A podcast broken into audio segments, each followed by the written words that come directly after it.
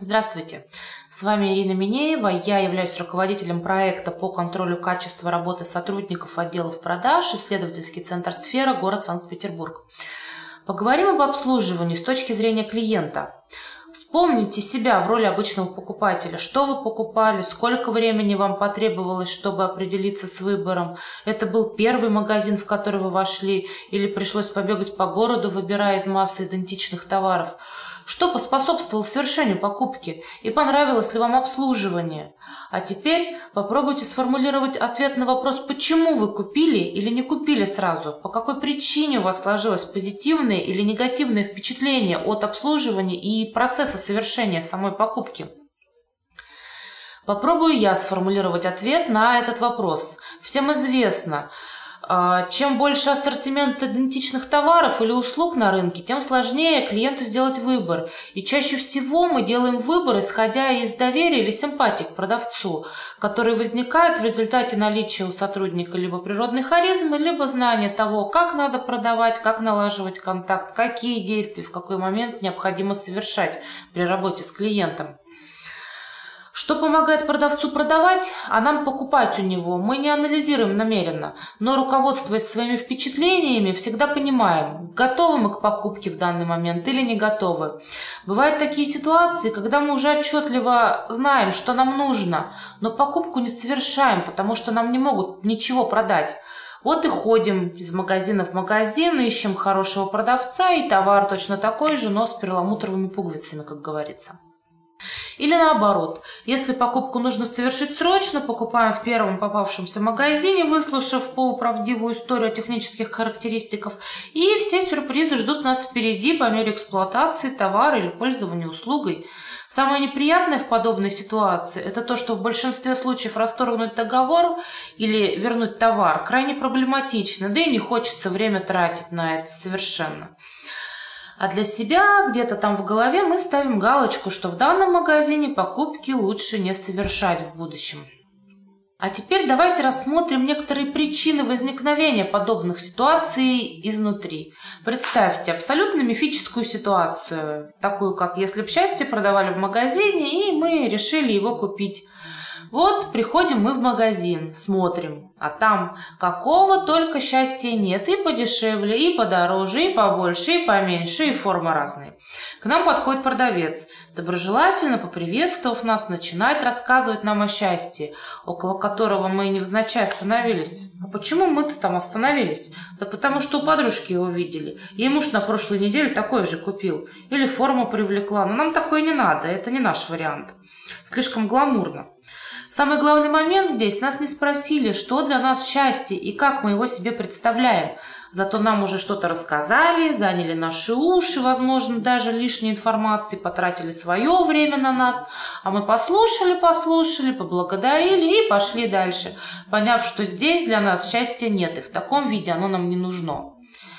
Приходим в следующий магазин. Там приятная девушка, продавец, все-таки выяснила, как выглядит счастье в нашем представлении и предложила нам, ну, скажем, вариантов пять подходящего нам счастья.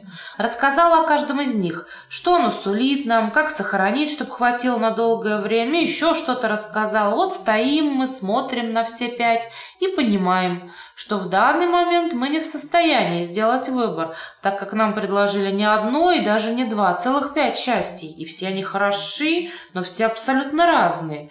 Или наоборот похожи, но отличаются одной очень важной характеристикой, а какая из них нам важнее, мы не понимаем в этот момент. И прежде чем купить, мы понимаем, что нам нужно подумать, ну и на всякий случай у конкурентов посмотреть. Вдруг там дешевле или интересней. Приходим в третий магазин. Здесь нам попадается активный консультант, который уточнил, что мы хотим, как должно выглядеть наше счастье, в каких ситуациях мы будем его использовать. И выкладывает нам счастье прямо на витрину, но сообщает – Чтоб счастье служило долго и безотказно, нам обязательно нужно купить еще чуточку глупости, капельку легкомыслия и долю соблазна, не особо нужных нам вещей, на покупке которых он активно настаивает и уговаривает нас довольно продолжительное время. И ладно бы он рассказал нам о том, как полезно счастье, как мы теперь хорошо заживем вместе с ним. И, возможно, жить нам будет значительно лучше, если мы купим все, что он нам предлагал, это нагрузку. Но нет. И вот, идем мы дальше искать свое счастье с теми самыми перламутровыми пуговицами. Все, что я вам рассказала, товар, конечно, мифический, к сожалению, купить его нельзя, зато ситуация абсолютно жизненная, и примеров здесь можно приводить еще очень большую кучу. Как бороться с подобными ситуациями и продавцами счастья в кавычках. Ведь проверяя продавца один-два раза в месяц при помощи тайных покупателей, сложно понять, способен ли он полноценно провести консультацию и сделать продажу, потому что можно запросто нарваться на него и в хорошем настроении, и в плохом настроении, и не нужно отбрасывать этот факт, потому что все мы люди – или ситуация может сложиться так, что продавец поймет, что его проверяют. Соответственно, обслуживание мы получим высшего класса. На помощь здесь а, придет такой а, инструмент, как а, регулярный контроль и наблюдение за работой сотрудников. Совсем не обязательно делать это 100% рабочего времени продавца. Вполне достаточно будет посмотреть ряд консультаций, например, один день в неделю, но с регулярностью, допустим, месяц, чтобы была видна динамика работы данного конкретного сотрудника. А, есть высокая вероятность того, что некоторые руководители считают, что их сотрудники работают хорошо, и подобных ситуаций у них в компании быть э, не может. Но, руководствуясь опытом, могу сказать, что по итогам нашей работы по контролю качества сотрудников большинство руководителей были крайне удивлены тому, как ситуация обстояла на самом деле. И, к сожалению, это удивление было не очень приятным и требовало срочного вмешательства в плане обучения, мотивации и даже штрафных санкций по отношению к некоторым сотрудникам. Поэтому очень вам советую попробовать контролировать работу сотрудников именно по средствам наблюдения, так как результаты будут более информативными, а мы вам в этом поможем. На сегодня это все по вопросам сотрудничества и любым другим вопросам, а также если вы хотите предложить тему для следующего выпуска, звоните нам, пишите нам, мы с удовольствием ответим на все ваши вопросы. А, с вами была Ирина Минеева, до скорых встреч!